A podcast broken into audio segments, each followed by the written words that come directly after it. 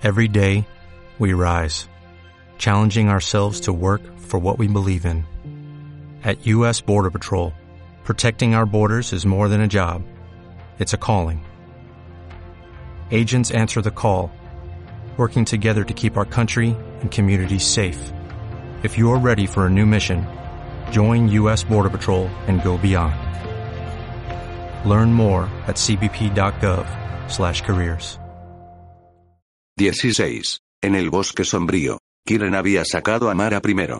Había tenido que emplear hasta el último vestigio de su valor para escalar hasta el tejado, asomarse sobre un enorme fuego, y, sobre todo, echar un filamento de seda por el orificio, con los guardias de la aldea dormidos a pocos metros. Su cara, grotesca y segmentada, enmarcada por estrellas y luz de luna, lanzó una frenética llamada con su lenguaje chirriante de zumbidos. Mara trepó por el filamento como si fuera también una araña. Una, dos veces, se impulsó con los pies en el techo cóncavo, rebotando como un resorte, con movimientos atléticos, de manera que se columpió sobre el pabellón como una acróbata. Por último, desapareció por el orificio del tejado, pateando con sus morenas piernas. Se asomó por el agujero y arrojó el filamento al otro lado de la pared, hacia Sturm. El joven se balanceó sobre sus talones y respiró hondo. La huida parecía descabellada, casi absurda, pero era una oportunidad de escapar, al fin y al cabo. Trepando por el filamento a fuerza de brazos, procurando no forzar el hombro que había empezado a dolerle, Sturm consiguió llegar a lo alto de la pared de su celda. Debajo, los guardias dormían con la espalda recostada en el otro lado del muro. Otra media docena de soldados roncaba junto al fuego cubierto, y, en la puerta de la entrada, dos más dormitaban de pie, con la cabeza doblada fiebre las picas. Sturm sonrió, ya más seguro de sí mismo, y se ató el filamento a la cintura. Desde aquí, solo era cuestión de saltar hasta el orificio del techo, y luego estaría libre. Cogió impulso desde lo alto de la pared y se lanzó al vacío, con los brazos extendidos, se quedó corto, a casi un metro de distancia. Giró en el aire, intentando con desesperación agarrarse a los bordes del agujero, pero con ello solo consiguió perder el poco equilibrio que le quedaba. Dio una voltereta, y los pies se le enredaron en el filamento. Ahogando un grito de pánico, Sturm se precipitó de cabeza hacia los rescoldos de la hoguera central. El hilo sedoso lo dejó suspendido a unos palmos del fuego, y se meció lenta y silenciosamente sobre los guardias dormidos, como un péndulo. La caída lo había dejado sin aliento. Jadeante, se esforzó por alcanzarse los tobillos, y en la tercera intentó no logró cogerlos. Retorciéndose para adoptar una posición mejor, aferró de nuevo el filamento y trepó por él hasta la abertura, donde Mara lo ayudó a encaramarse al techo. Parecía que hubiese tardado una hora en llegar allí, y otra más en desenredarse. Cuando Sturm alzó la vista, Mara estaba agachada a su lado, y Kiren cernido sobre ella como un extraño dosel, obra de un perverso hechicero. Toma, susurró la elfa, tendiendo a Sturm su espada, la ha vuelto a forjar el herrero del que nos habló Jack Derry, así que me atrevo a opinar que es un buen trabajo. El código y la medida Michael Williams 113. El herrero. Siseó Sturm. Entonces lo encontraste. Se libró de una patada del último fragmento del hilo de araña, enredado al tobillo, y gateó hacia el borde del tejado. Está junto al establo. Si volvemos allí, corremos el riesgo de que nos descubra una patrulla. Incluso el ladrido de un perro nos delataría y griega. Condúceme hasta allí, exigió Sturm. Iré a la herrería, pase lo que pase. Se volvió hacia Mara y le cogió la mano en un gesto de apremio. Ya Derry me debe una explicación. Acto seguido metió la espada reparada en el cinturón y se deslizó por el tejado de la casa redonda.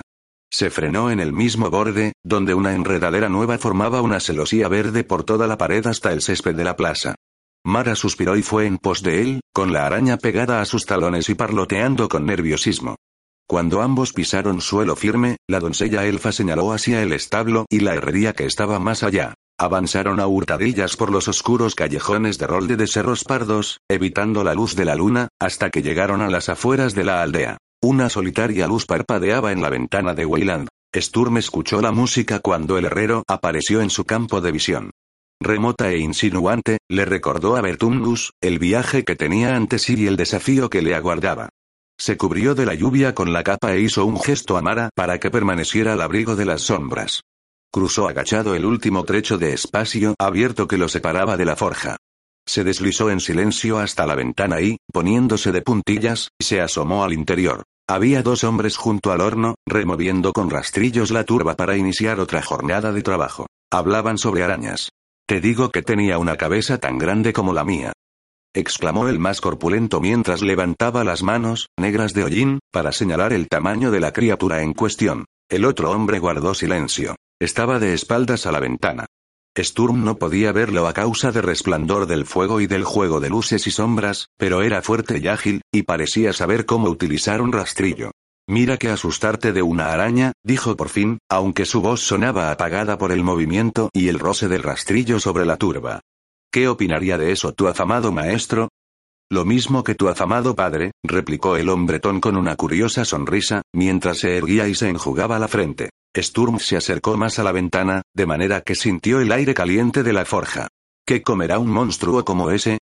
preguntó el herrero, que volvió a coger el rastrillo y reanudó el trabajo. Al no responder el otro, insistió. Bueno, ¿tú qué crees?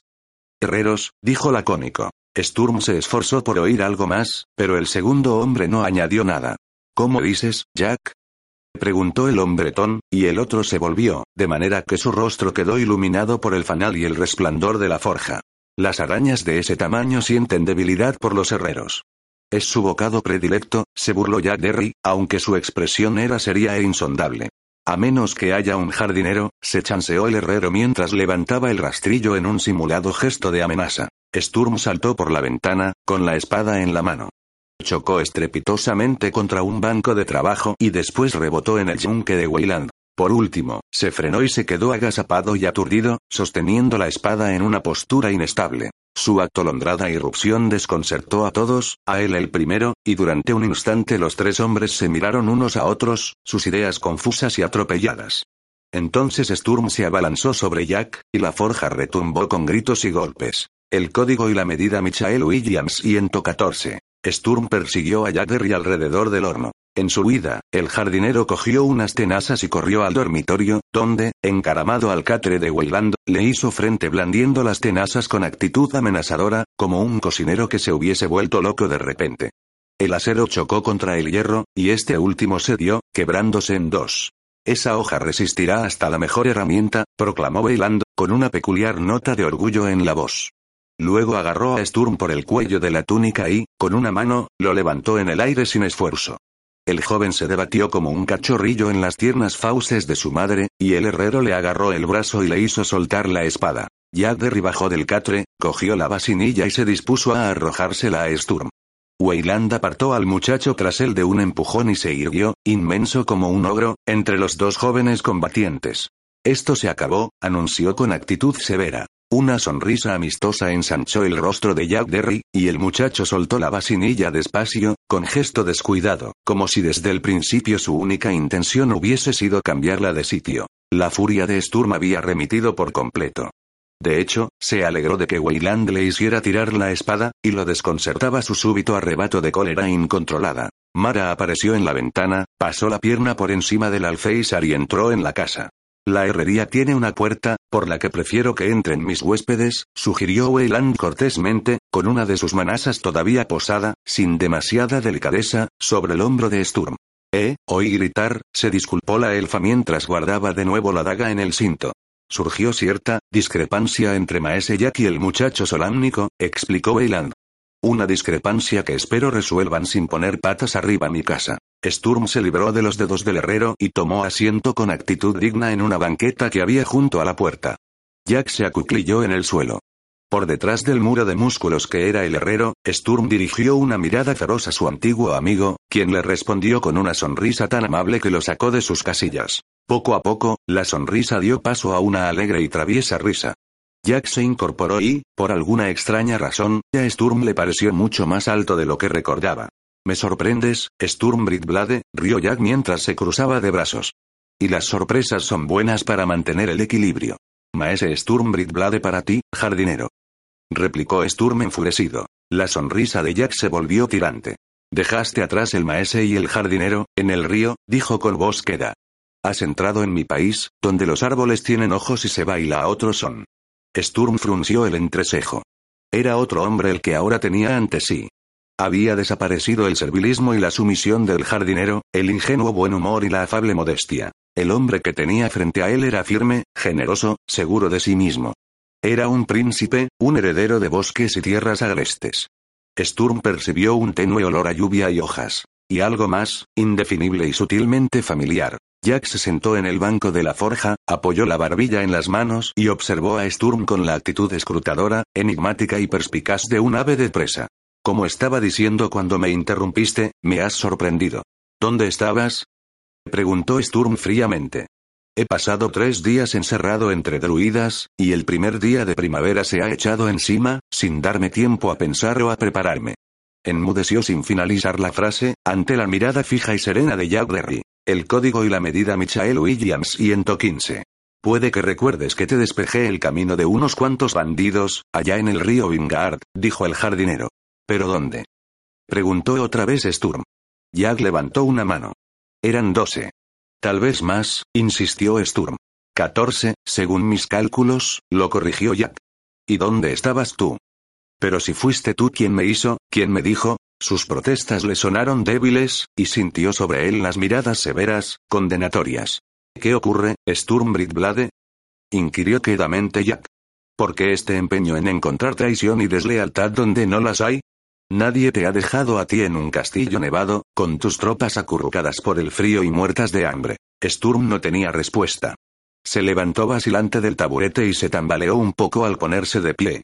Mara corrió a su lado para ayudarlo a recobrar el equilibrio. ¿Dónde estabas? preguntó otra vez el joven, débilmente, sin importarle ya la respuesta. La sonrisa volvió al rostro de Jack. Vaya. Pues despejándote el camino, como siempre, contestó. Te has fugado de tu prisión, Sturmbridblade, y para hacerlo se necesitaban ingenio, destreza y recursos. La nueva estación está a las puertas, y el bosque se encuentra a tiro de arco. Si estás dispuesto a aceptarme otra vez como guía, te conduciré hasta Lord Silvestre. Jack no dijo nada más en presencia del herrero.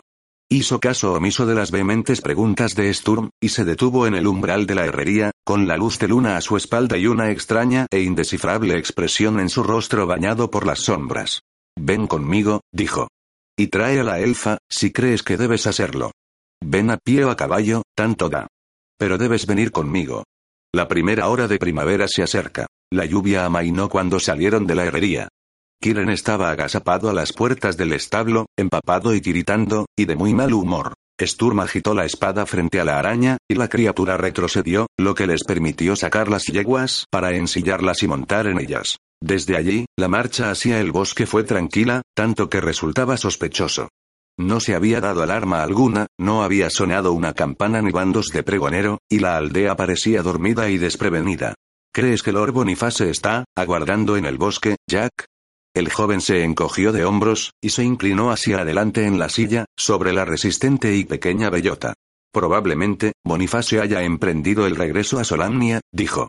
Si sabía que te llevaron a Rolde de Cerros Pardos, se divertirá en el camino a casa imaginando lo que un puñado de druidas puede hacer a un prisionero solámnico. ¿Y qué habrían hecho, Jack?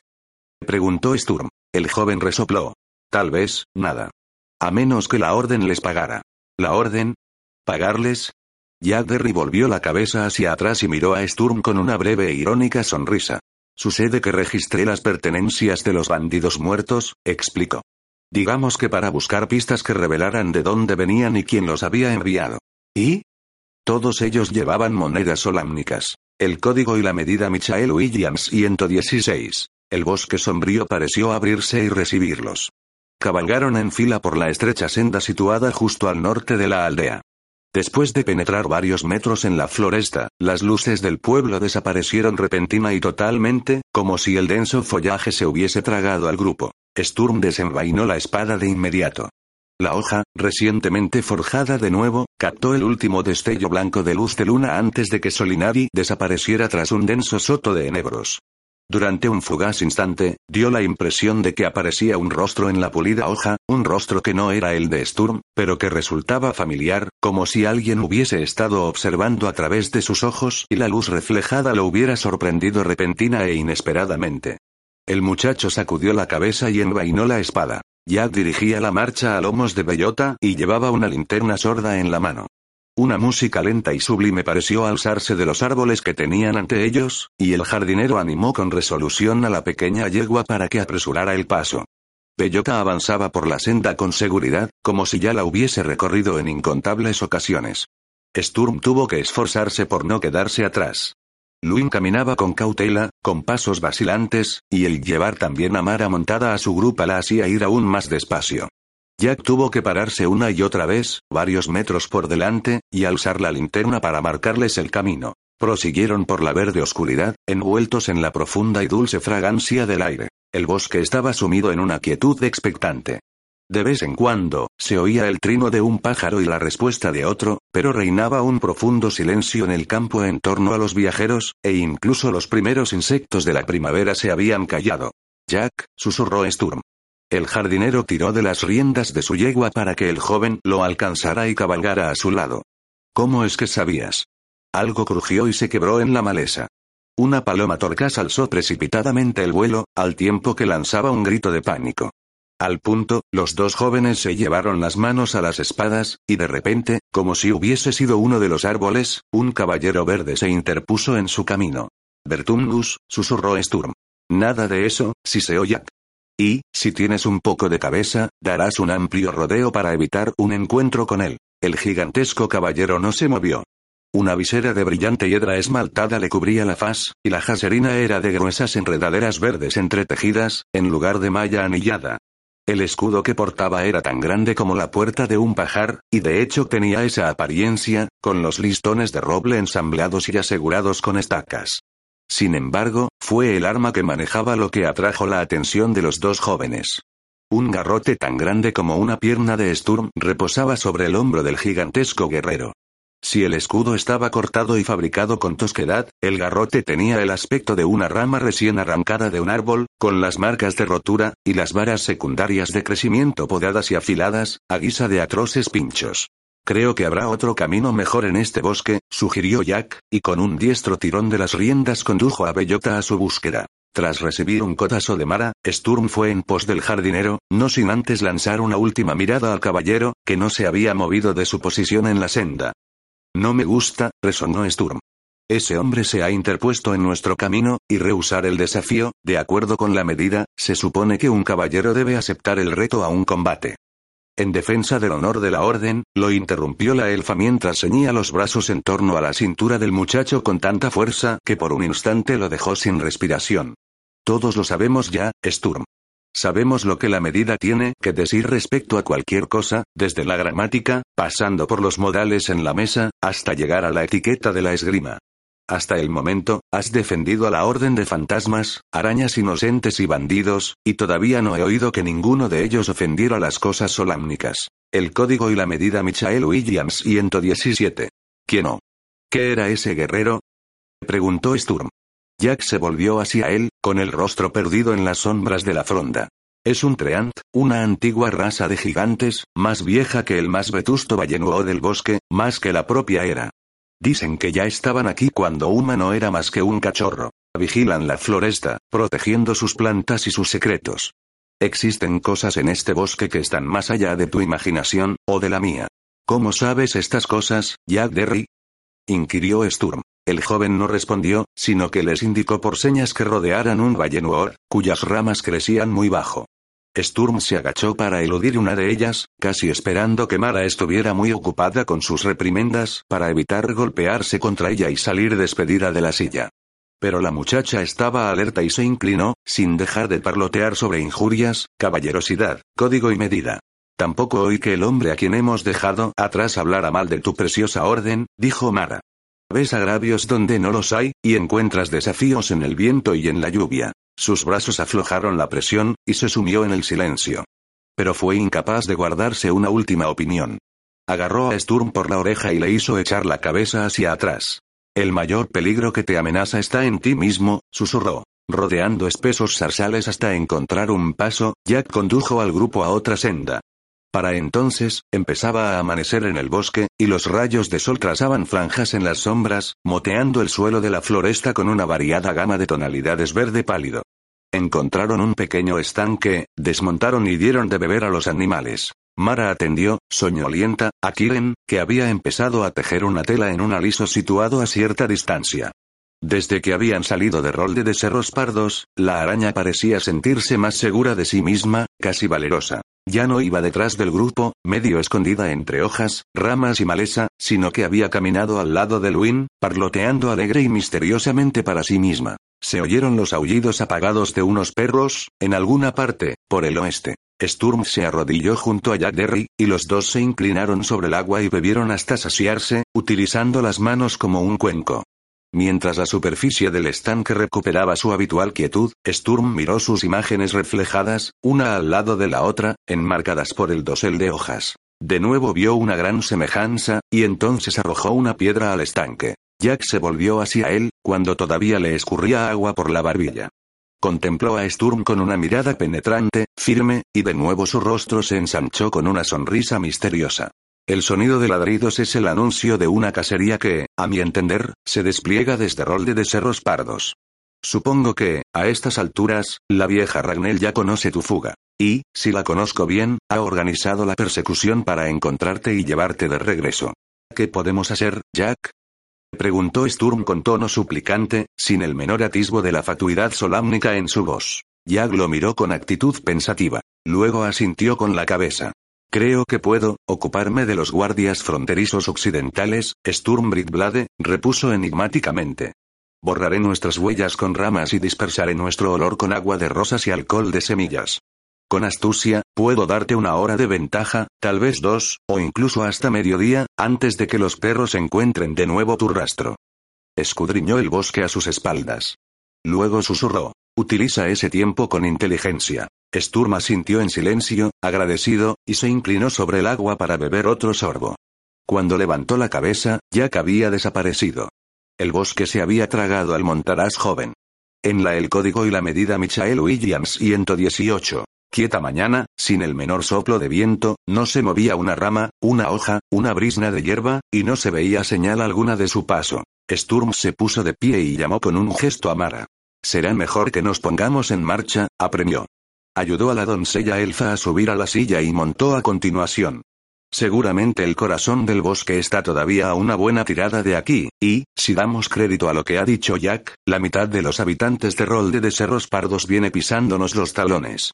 Enmudeció al advertir que se había hecho un profundo silencio en el claro. Se habían acallado los trinos de los pájaros, y el estanque al que miraban los dos se tornó súbitamente remansado y transparente. Sturm no se atrevió a alzar la vista. Escudriñó las imágenes reflejadas en la superficie del agua, el vasto encaje de las hojas, la filtrante luz. Allí, en la otra orilla del estanque, estaba el Treant, el monstruoso guerrero, montado sobre un inmenso corcel. Lenta, resueltamente, levantó el garrote. 17. Una batalla en el claro. Sturm agarró las riendas con firmeza e hizo que Luin girara despacio, en tanto que chasqueaba la lengua para tranquilizar a la asustada yegua. La condujo al paso por la orilla del estanque a fin de mirar más detenidamente al guerrero de madera, pero su mirada iba de manera continua hacia detrás del gigante, buscando un sendero, una trocha que evitara con un rodeo la amenazadora figura. Pero Kiren fue a elegir el peor momento para hacer gala de un coraje que hasta entonces no había demostrado. De pronto, en uno de esos instantes horribles en que los acontecimientos escapan a todo control y se desarrollan con tal rapidez que la memoria no puede reconstruirlos, la araña saltó de su tela al tiempo que lanzaba un grito penetrante, corrió a través del claro, con sus diez ojos fijos en el impasible gigante, y se zambulló en el agua, trastornada, con el abdomen arqueado y las patas delanteras cernidas y amenazadoras. Kiren remontó la orilla y se acercó de costado, como un cangrejo, hacia el inmenso guerrero. Mara gritó y asusó a la pequeña yegua, pero Bellota se mantuvo firme, sin moverse de la seguridad de la ribera. Entretanto, el gigantesco caballero, sin hacer la menor concesión a la cortesía, enarboló el enorme garrote en una actitud puramente agresiva. Con un rápido movimiento de barrido, tan indiferente como el viento o el súbito cambio de estaciones, descargó el arma sobre el lomo de la araña con un ruido de ramas mojadas quebrándose. Las patas de Kiren se doblaron. Aturdido, se apartó tambaleante moviendo las extremidades como si tejiera, mientras las pulsantes glándulas esparcían al tuntún los finos hilos. Giró sobre sí mismo a la vez que lanzaba un grito, rodó por el suelo, y después abandonó el claro cojeando. Mara desmontó en un visto y no visto, corrió por el suelo del bosque sembrado de ramas, y se metió entre árboles y sombras en una desesperada búsqueda de su transformado amante. En cuestión de segundos, tanto la araña como la muchacha habían desaparecido. El silencio volvió al claro, y una vez, tal vez dos, se oyó la nítida voz de la joven llamándolo en la frondosa distancia. Sturm se sentó en la silla y desenvainó el arma. ¿Quién eres ya no me concierne? gritó, enarbolando la espada. Tampoco tu linaje, tu país, o tus propósitos. Al otro lado del estanque, el caballero permaneció inmóvil sobre su corcel. Pues ahora, prosiguió Sturm, más allá de toda palabra o consideración, has hecho daño a uno de mis compañeros. Y, aunque antes estaba indeciso, por Paladine, Uma y Vinas Solamnus que ya no tengo la menor duda. No sé mucho sobre bosques y viajes, pero conozco el código y la medida. Y la Orden de la Rosa toma su medida en actos de honor y justicia. Y un caballero de la Rosa debe procurar, mediante palabra, acción y espada, que ninguna vida se malgaste o se sacrifique en vano. El código y la medida Michael Williams 120. El gigante no dijo nada, pero desmontó despacio, pesadamente. El corcel, libre de su monumental jinete, relinchó y se metió en el bosque, en tanto que el guerrero se quedaba de nuevo inmóvil, con el enorme garrote enarbolado. En la punta del arma, tres largas y negras púas brillaban amenazadoramente con la mortesina luz. Sturm desmontó también, con movimientos rápidos y sistemáticos. De la grupa de Luin cogió el pesado bulto del escudo y el peto y lo soltó en el suelo. Bajo la encubierta mirada del gigante, se puso la armadura y, algo encorvado por el desacostumbrado peso, vadeó el agua, con la espada ya desenvainada. El acero forjado nuevamente brillaba a la luz del bosque, y, tras salir del estanque, Sturm extendió el arma en el establecido saludo solámnico ante la imponente figura que se erguía frente a él. Sturm apenas tuvo tiempo de levantar su escudo. El impacto del garrote hizo que el muchacho cayera de rodillas y, por un instante, sus sentidos también se tambalearon. Se imaginó a sí mismo en la posada El último hogar, y los ojos de Caramón, de Raistlin y de su madre centellearon en el fondo verde de la espesura. Aturdido, sacudió la cabeza. Parpadeó y de nuevo levantó el escudo al tiempo que el segundo golpe caía a plomo sobre él. Resbalando en el barro, y entre los crujidos de su armadura, Sturm retrocedió tambaleante hacia el agua, con su enemigo afianzado ante él, hablando en una extraña jerigonza que más que palabras semejaba el soplo del viento entre las ramas, o el susurro de las hojas muertas. Fracasaste, parecía decir el gigante, después de los kilómetros, los años y las aventuras en la oscuridad hueca y ponzoñosa. Y has fracasado, sí, más allá de tus peores temores y a causa de esos temores. La visera de su yelmo cayó hacia atrás en un súbito movimiento, y bajo aquella visera no había un rostro, sino una superficie de madera y corteza de roble, carente de rasgos. Entonces, de la gola, las coderas y las grebas, serpentearon una docena, después dos docenas de ramas, entrelazándose, enredándose y azotando a Sturm con los movimientos sinuosos de su súbito crecimiento. La copa del árbol brotó de lo alto del yelmo, que se resquebrajó con el chirrido de metal rajado. Sturm retrocedió de un brinco, boquiabierto, procurando recobrar el equilibrio, con el agua hasta los tobillos.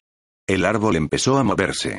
Nunca me derrotarás, dijo la voz, ahora clara y comprensible, mientras el guerrero crecía y se extendía, con los pies enraizados en la tierra, pero sus cuarenta ramas alargándose y moviéndose. Nunca me vencerás porque soy lo que la espada llega a ser en la última batalla. Cruelmente, casi con gozo, el ser descargó el garrote en el escudo de Sturm, obligándolo a recular. Sus ramas crujieron con cada arremetida, y el muchacho siguió retrocediendo hasta que el agua le llegó a las rodillas.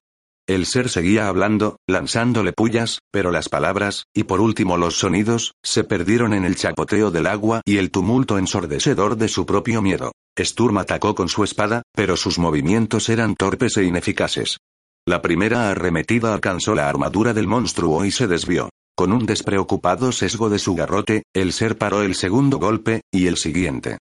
¿Siempre resuelves las cosas con la espada o la lanza?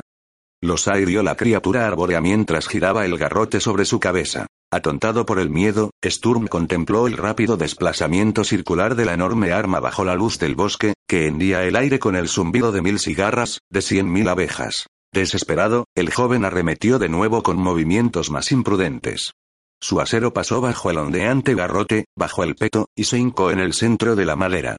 Como si hubiese recibido un aguijonazo, la criatura emitió un grito que semejaba el ruido de ramas resquebrajándose, y el garrote descendió como un rayo. encontró el hueco desprotegido entre el peto y la hombrera, y alcanzó carne, músculo y hueso. La espada de Sturm salió despedida y, dando vueltas por el aire, cayó en la maleza. Un dolor abrasador como un hierro candente recorrió el brazo izquierdo del joven cuando una de las púas negras se le hincó en el hombro, en el mismo punto el código y la medida Michael Williams 121, donde Bertunus lo había herido en Yule. Ahogando un grito, dejó caer el escudo, giró sobre sí mismo y se esforzó por alcanzar su espada. El garrote de la criatura arbórea se estrelló en el suelo a sus espaldas, haciendo temblar la tierra. Sacados de su sueño de manera tan violenta, los animales del bosque despertaron asustados, y el silencio saltó hecho añicos con la escandalosa cháchara de las ardillas y los agudos e insistentes chillidos de halcones y arrendajos. Sturm cogió con la mano derecha la empuñadura del arma y se volvió para hacer frente a su adversario. En la penumbra del claro, la criatura parecía distante, difusa, como si hubiese llamado al bosque para que la rodeara. Con el brazo izquierdo inutilizado y palpitante de dolor, y el hombro atravesado por la púa negra partida, Sturm levantó la espada y aguardó la embestida de su enemigo. Pero la criatura arbórea estaba inmóvil, al igual que su arma enarbolada. En las sombras, con sus ramas erizadas de púas, ahora estáticas, tenía la apariencia de una enorme araña de numerosas patas, en el claro donde no soplaba el viento. Perplejo, Sturm dio un paso hacia el extraño ser, en tanto que el bosque a su alrededor recobraba la calma y se sumía de nuevo en el silencio. Despacio, el joven levantó la espada, con los ojos prendidos en la corona de hojas del árbol. Adelantó otro paso, y luego otro.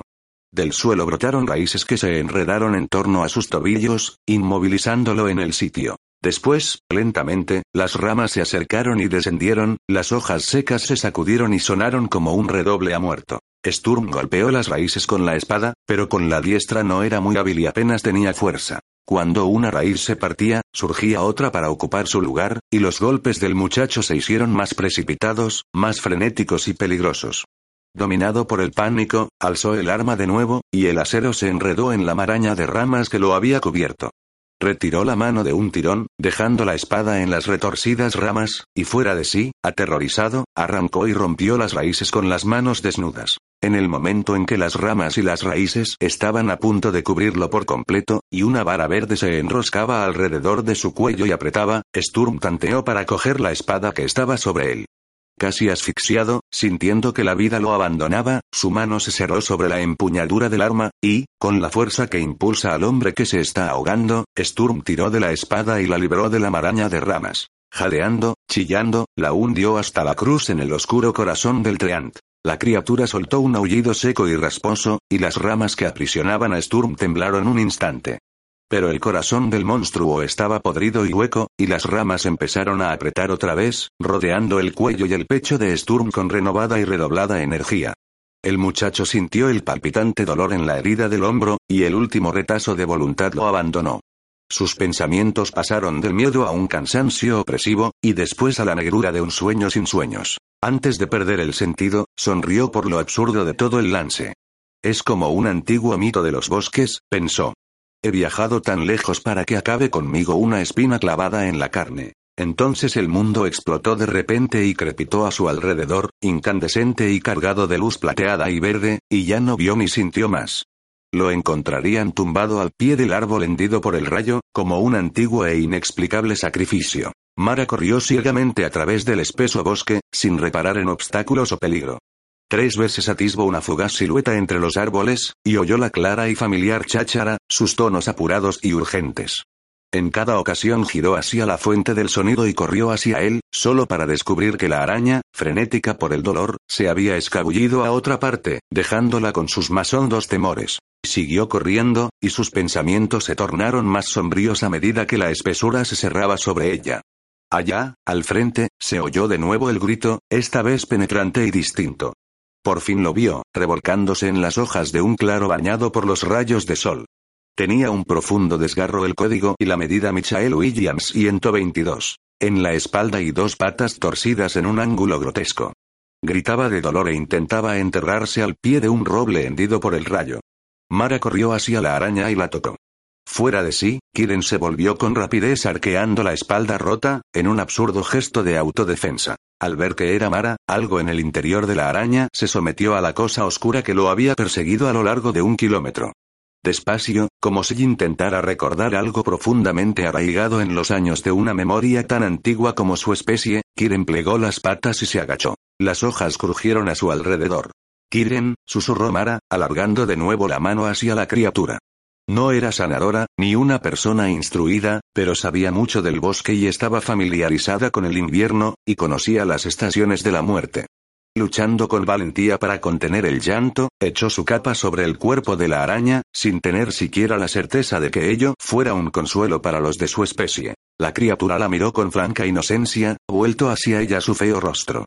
Por un instante, la muchacha creyó atisbar otra faz más dulce tras las pinzas, los pedipalpos, los ojos múltiples. El desaparecido rostro de Kiren el elfo, arrebatado por la magia hacía tres años, y muy pronto perdido para siempre, a medida que la muerte se acercaba.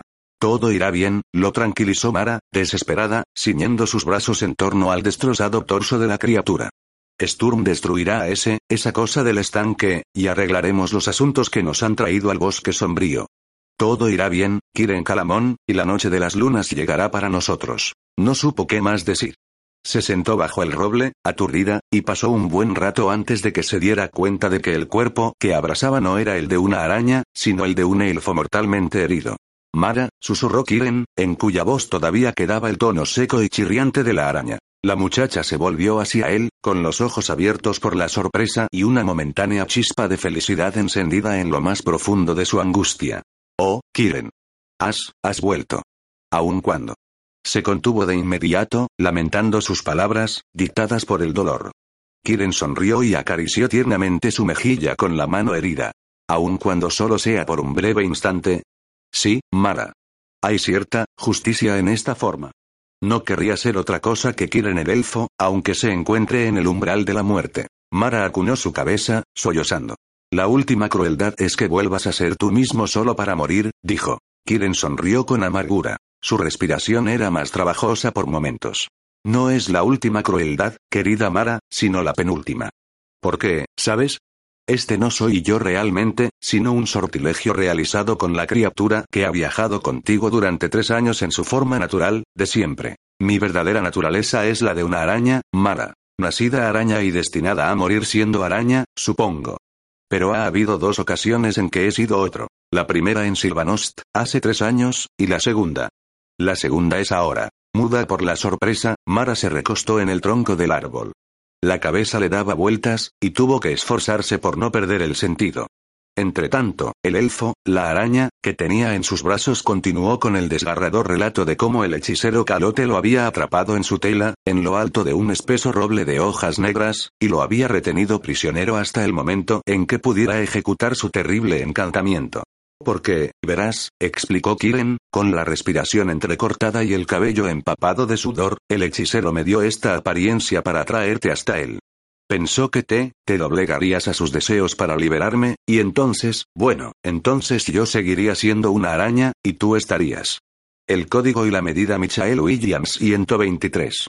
Atada al hechicero Calote como su esposa, o desterrada para siempre y viviendo en soledad, sin amigos, en desolación y vagando por tierras agrestes, concluyó Mara con un hilo de voz, recordando la rígida fórmula de la ley silvanesti que impone un comportamiento correcto a las doncellas. Pero ¿por qué embrujar a una araña? ¿Por qué no, adoptar él mismo un apuesto físico, de manera que una muchacha se sintiera atraída por él a despecho de su vileza? Te quería a ti, Mara. Y quería que te entregaras al viejo y feo calote, con plena conciencia de la persona que estaba junto a ti. Era un plan engendrado por el abismo. Masculló la joven, cuya pena se tornó poco a poco en cólera. Sin embargo, abrió para mí un mundo de luz y relaciones que no terminaba al borde de la tela, y, durante un tiempo, los días, las estaciones y las palabras florecieron en algo real. Kiren sonrió al recordarlo, pero sus ojos parecían enfocados en un punto distante. Su voz se debilitó, y las palabras flotaron inacabadas en el aire. Alzó los ojos hacia la joven y la miró con una ternura inmensa. Durante un fugaz instante, la doncella elfa recordó los barcos verdes, los mensajes flotando corriente abajo del tontalas. ¿Te, te duele mucho, Kiren? preguntó, mirándose en sus dorados ojos. Los siguió mirando mientras se volvían vidriosos y distantes, y la forma almendrada se tornaba redonda, sin párpados y segmentada, al adoptar su verdadera forma en el momento de la muerte, dejándola en el claro con una araña en su regazo, y sus pensamientos a medio camino entre la tristeza y la perplejidad. 18. De sombra y luz. Los dos montaban a caballo. El vado del Wingard estaba a la vista. Trece kilómetros al sur del Alcázar Vingard, el vado era el paso más habitual desde el oeste de Solamni al este. Las viejas rutas de caravanas cruzaban la corriente por estos rocosos bajíos, y en las más antiguas clases solámnicas de geografía se decía que todos los caminos a las montañas, a los castillos y torres que guardaban la vetusta región, pasaban sobre el río en este punto establecido desde antaño. Era una enseñanza pasada de moda. Había una docena de vados a lo largo del Wingard, algunos de ellos encubiertos, otros prohibidos por la medida por razones perdidas en la edad del poder. Sin embargo, el comercio desde Calaman, Nordmar y Santion cruzaba todavía el río por el vado del Wingard, vigilado desde el Alcázar por ojos atentos que se mantenían alerta contra bandidos y cosas peores. Aquellos ojos atentos debieron de haber parpadeado, o la niebla que se levantaba del río y la especial oscuridad de esta noche sin lunas debieron de dificultar la visibilidad desde las torres del Alcázar, porque los dos jinetes descendieron a los bancales del río sin ser advertidos, los cascos de sus caballos envueltos en trapos para amortiguar el ruido. El más pequeño de los dos hombres se echó hacia adelante en la silla y estornudó, al no estar acostumbrado a las largas cabalgadas ni a la humedad del aire nocturno. Chist. Siseó el más alto mientras alargaba la mano hacia las riendas del caballo de su compañero. Vas a conseguir que nos caiga una lluvia de flechas con tanto alboroto, Derek Crownward. No entiendo esto, señor, susurró Derek. Misiones secretas en mitad de una noche fría, en el lejano este. Los sirvientes exhortados bajo juramento a guardar silencio sobre nuestra partida. Y has mantenido una actitud circunspecta desde las alas de Abacut hasta este mismo punto, como si nos dirigiéramos a una batalla.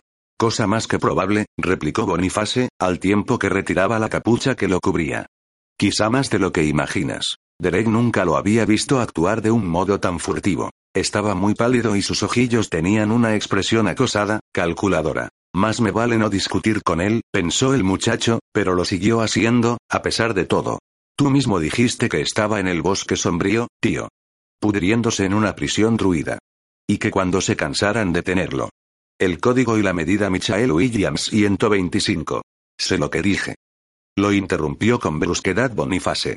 Se irguió en la silla y se echó hacia adelante. Su aliento estaba caliente por el vino y por algo animal y aterrador. Basta ya, Derek. Susurró. Debemos asegurarnos contra cualquier imprevisto.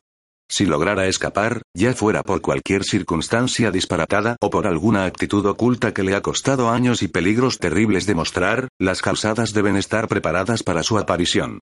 Este camino ya se dejó preparado hace 15 días, protestó Derek, aunque sabía que sus palabras no se tomarían en consideración. Boniface se retiró el pelo de la frente con gesto nervioso. Pero 15 días es como un año en la memoria de, de los que empleamos, explicó con voz tensa, un poco más alta de lo que habría sido aconsejable. Derek frunció el entrecejo y, apartándose de él, escudriñó la niebla en busca de alguna señal de los mercenarios. Había sido lo mismo desde media mañana, cuando Boniface lo había abordado en los establos. En silla dos caballos, había refunfuñado el caballero, cuyos ojos tenían una expresión fría y acosada, mientras sus dedos se cerraban con fuerza en el hombro del muchacho. Como, como desees, señor, había contestado Derek, poniéndose de inmediato a la tarea. Ensilló los caballos en silencio, sabiendo por instinto que ninguna de sus preguntas sería contestada hasta que llevarán un buen tramo recorrido camino de donde quiera que los llevarán las calenturrientas tácticas de Boniface. Las puertas de la torre se habían cerrado tras ellos y ya habían entrado en las colinas Vircus, cuando el caballero reveló su punto de destino. Incluso entonces, lo único que mencionó fue el vado del Wingard, sin extenderse en más explicaciones. El resto de su conversación se redujo a gritos, palabras de apremio y maldiciones mientras cabalgaban a buen paso por las llanuras, a través de las praderas anegadas y el frío viento, impropio de la estación, en tanto la niebla se levantaba hasta los flancos de los caballos y la torre se perdía de vista tras las montañas. Derek se estremeció.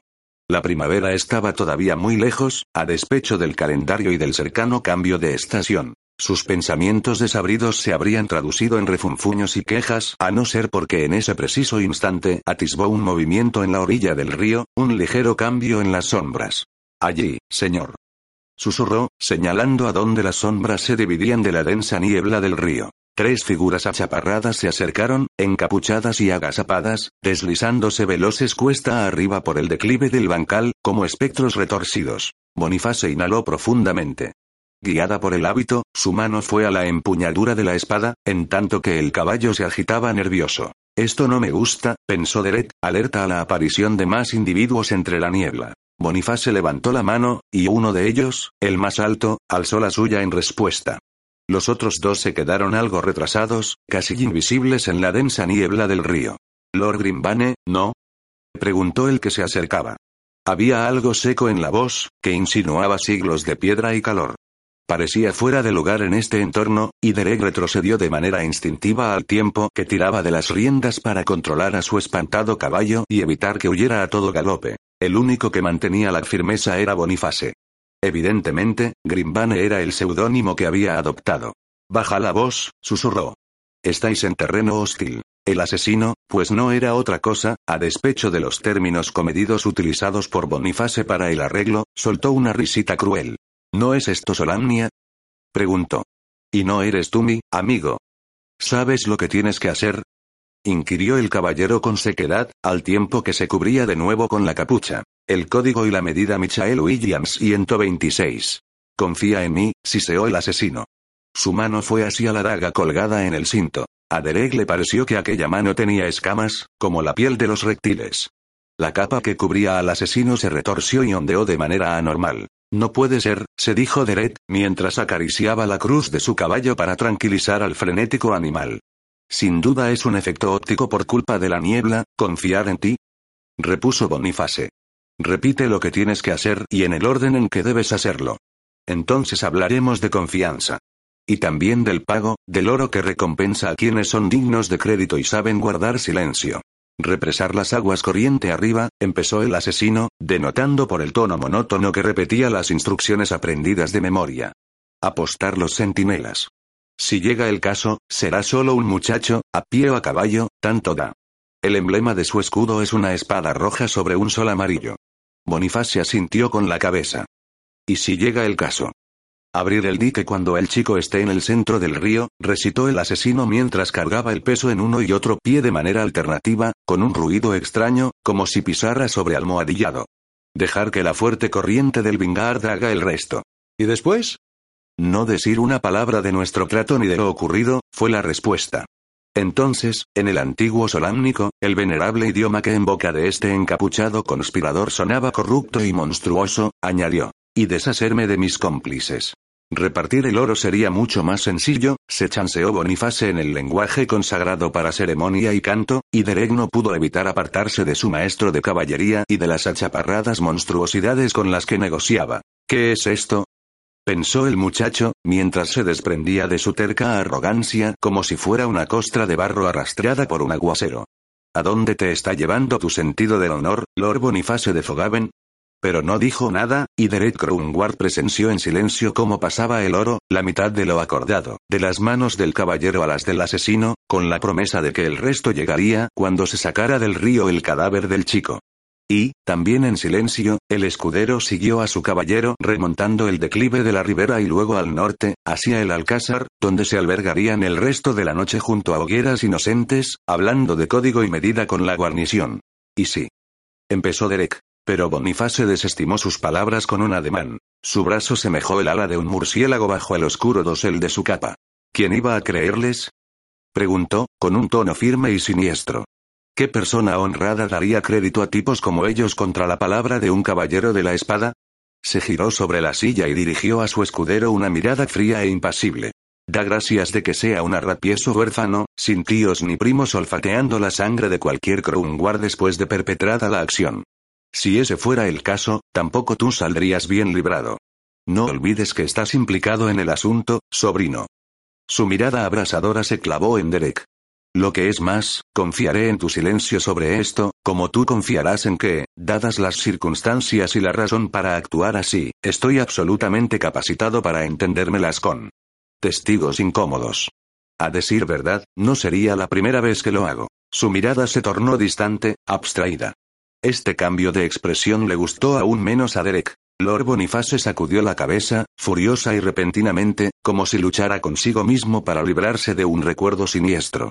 Se irguió en la silla y parpadeó tontamente. Mañana regresaremos a la torre, para ocuparnos de, atar los últimos cabos sueltos. En las llanuras de Solamnia, con el vetusto alcázar de Vingard ya a la vista, Derek Crownward recibió las últimas instrucciones. Y supo lo que le ocurriría si no las seguía al pie de la letra. El código y la medida Michael Williams 127. A primeras horas de la tarde, Sturm despertó al sonido de una música y al tacto de unas manos suaves. Dos hermosas mujeres se cernían sobre él, encaramadas en las gruesas ramas del roble como inverosímiles pajarillos. Tenían el cabello pelirrojo y la tez pálida, con los ojos almendrados como los de los elfos, aunque eran bastante más pequeñas. Ambas se cubrían con unas finas túnicas plateadas. Ninfas exclamó Sturm, boquiabierto, al recordar las leyendas sobre encantamientos y cautividad. Empezó a incorporarse, pero ellas se lo impidieron con rapidez y firmeza. Chist. Susurró una, presionándole los labios con sus delicados dedos. Olía a menta y romero. Avisa al señor, Evante. Sturm intentó, inútilmente, escabullirse de la ninfa, pero sus dedos se apretaron más, como también ocurrió con las raíces que le rodeaban las piernas. No podía moverse. Entonces, a consecuencia de sus esfuerzos, reapareció un dolor mayor, que le recorrió el pecho y el hombro. Recordó la herida sufrida, la púa negra hincada en su hombro. El dolor retornó, pero con él llegó también la música, precipitándose desde las ramas como una dulce lluvia plateada. Sturm miró en derredor buscando a Mara, pero fue en vano. Entonces, suave, melodiosamente, las hechizadoras criaturas que estaban a su lado empezaron a cantar. Sus voces armonizaron con el acompañamiento de la flauta, que retosaba entre los versos como una nutria en el agua plateada.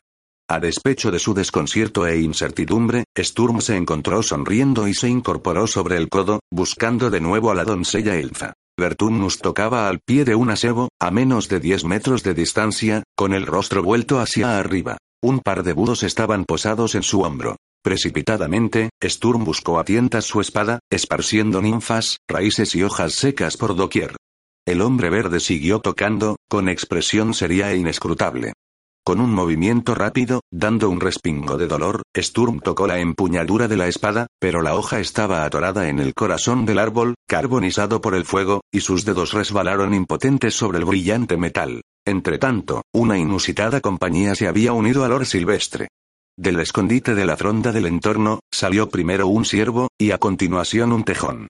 Tres cuervos volaron en círculo sobre el roble y luego se posaron en las ramas altas. Incongruentemente, se les unió una pequeña alondra. Alrededor de Sturm, por todas partes, las ardillas parecieron brotar de las ramas.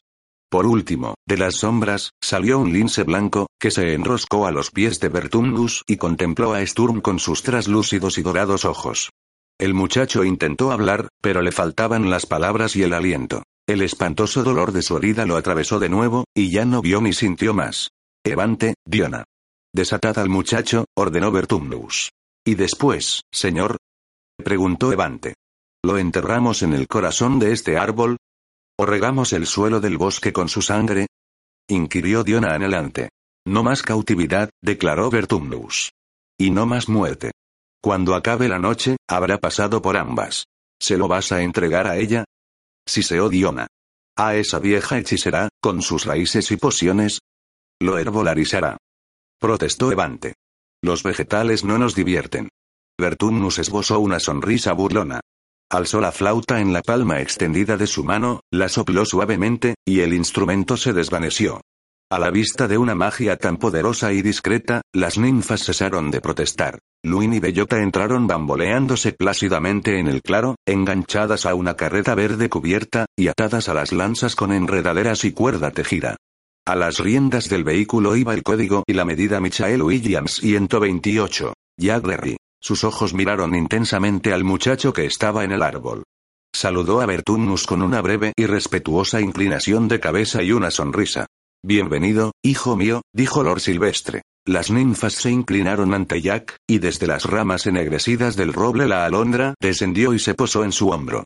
¿Cómo está, padre? Se interesó Jack mientras guiaba la carreta a un lugar junto a Bertumnus.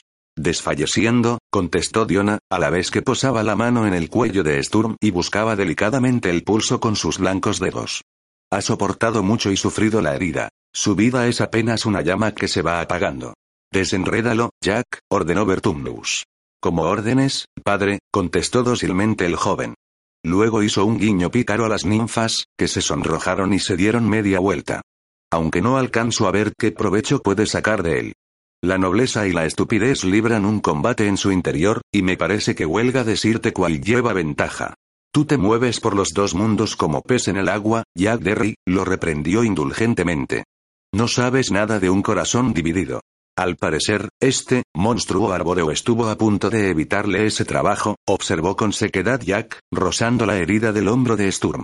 El Treant no sabe de intenciones buenas o malas, ni de humanos, elfos u ogros, ni de amigos o intrusos, replicó Bertunus con tono impaciente. Y sin embargo es uno de nosotros, no un monstruo. Lo sabes desde tu infancia, Jack. No ha cambiado desde que te fuiste. Bertunus no añadió más. Mientras miraba a Jack levantar a Sturm del suelo abrasado, hizo un gesto indolente, casi abstraído, y la flauta reapareció en su mano. Supongo, dijo Jack, mientras se cargaba al hombro al muchacho solámnico, que no sería mala cosa tener a Sturm entre nosotros. Pero tendría que enseñarle muchas más cosas. Bertunius resopló.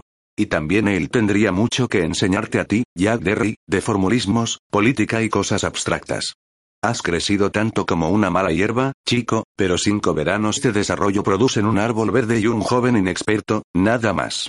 Con cinco años, en la corte de Solamnia, estaría jugando, caminaría bamboleándome y lloraría por pequeñeces, como lo hizo este, sin duda. No, no lo hizo, dijo Bertunus con voz queda. Ni siquiera cuando tenía cinco años. ¿Lo conocías ya a esa edad? preguntó Jack. Entonces también conociste a su célebre padre, sin duda. Era otra vida, otro país, respondió Bertunus con expresión ausente mientras giraba la flauta entre los dedos. Los cuervos se posaron a sus pies, esperando alerta mirando con curiosidad el reluciente objeto que el hombre verde tenía en la mano. Pero sí, conocía a Angriff Blade. Servía sus órdenes en Neraka, y seguía su servicio todo el tiempo, hasta el asedio a su castillo. ¿Qué le ocurrió a Angriff Blade? Preguntó Jack. ¿Tiene el chico esperanza de encontrarlo? No lo sé y no lo sé, dijo Bertungus, llevándose la flauta a los labios. Entonces, ¿por qué traerlo entre nosotros? ¿Por qué tirar de él mediante la herida? inquirió, exasperado, Jack. No tienes noticias de su padre, y.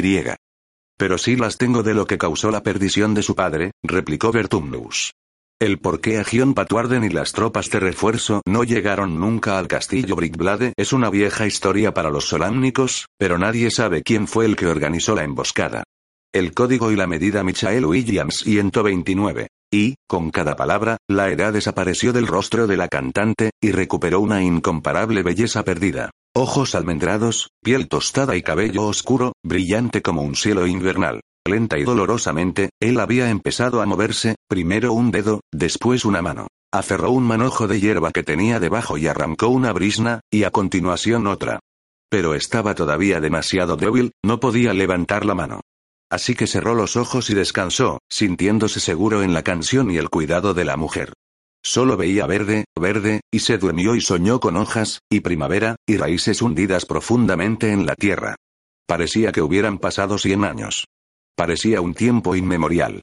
Y, sin embargo, aquí estaba, en el bosque sombrío, compañero de ninfas y búhos, y de esa hermosa, maravillosa mujer.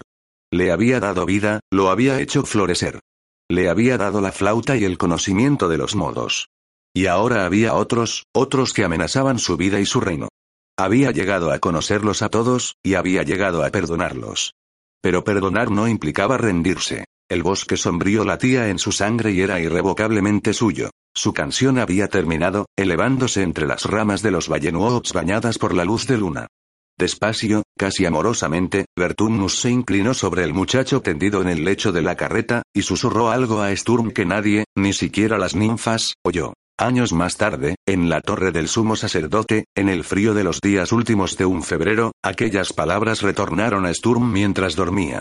Al despertar, fue incapaz de sacarlas a la superficie del oscuro mundo de los sueños, ni tampoco pudo detenerse mucho a intentar recordarlas, pues Derek había conducido a veintenas de caballeros a la matanza el día anterior, y la mañana sería una precipitada carrera de armas y preparativos. Pero las palabras fueron sencillas.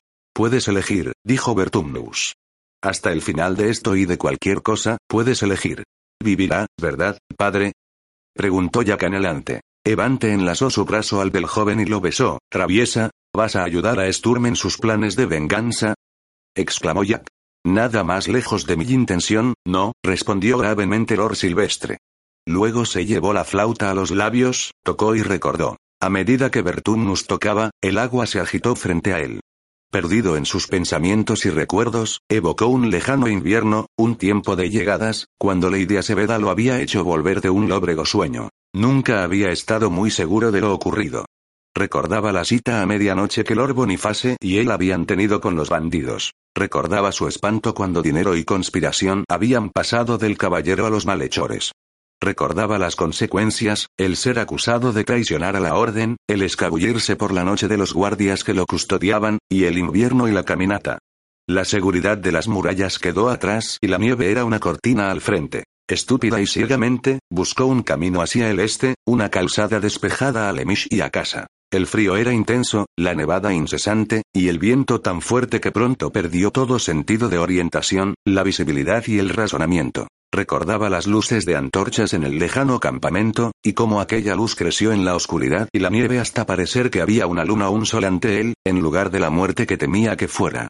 Recordaba haber entrado en la luz, y los harapientos hombres a su alrededor, las maldiciones y los golpes en la cabeza, acompañados por las vehementes vocales de su lenguaje nativo.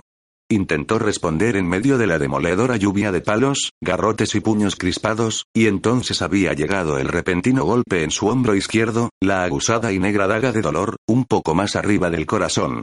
El mundo se tornó súbitamente blanco, después oscuro. Y luego desapareció. El código y la medida Michael Williams 130. Por último, recordaba este sitio. Se despertó con una vieja bruja junto a él, que cantaba unos largos versos curativos.